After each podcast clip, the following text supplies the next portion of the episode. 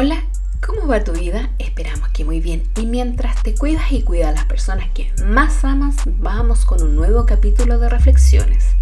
Si realizando un esfuerzo por cumplir una tarea te das cuenta que no vas como esperas o bien al término de ella no obtienes los resultados deseados, probablemente al resultado final sumarás tu frustración.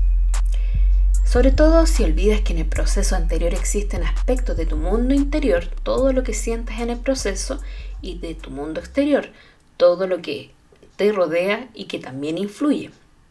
Y lo anterior puede reflejar una frustración que puede ser interna, sentirte infeliz porque no pudiste desarrollar algo que esperabas de ti, o bien algún comportamiento que no te gustó, o bien una frustración externa, porque sumaste al hecho de no concretar algún suceso de tu entorno externo que no tiene relación directa, pero que sí impactó en tu ejecución.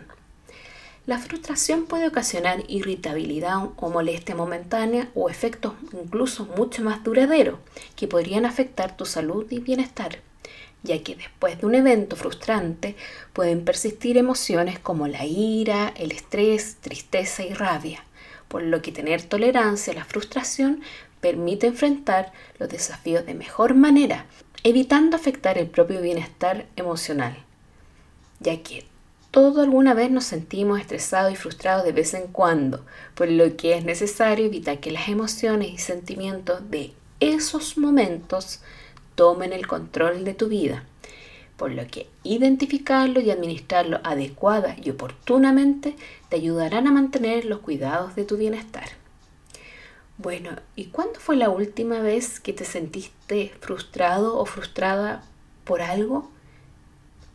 ¿Y cómo te sentiste? ¿Y cómo pudiste recuperar tu calma interior?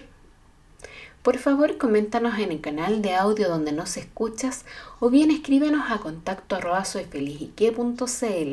Estaremos felices de leerte, ya que junto a ti construimos comunidad. Y por supuesto, hablando de comunidad, te dejamos la invitación a que formes parte de nuestros canales digitales como redes sociales o bien nuestro blog de contenido soyfelizique.com, donde encontrarás contenido motivante para aplicar en tu día a día y así mantener los cuidados de tu bienestar emocional. En nombre de todo el equipo de SFIQ, te enviamos nuestros mejores deseos de un feliz comienzo para ti y esperamos que esta reflexión puedas considerarla cuando alguna vez te sientas frustrado o frustrada por alguna acción del momento. Y bueno, nuestros deseos para reencontrarnos en un nuevo podcast. Cuídate.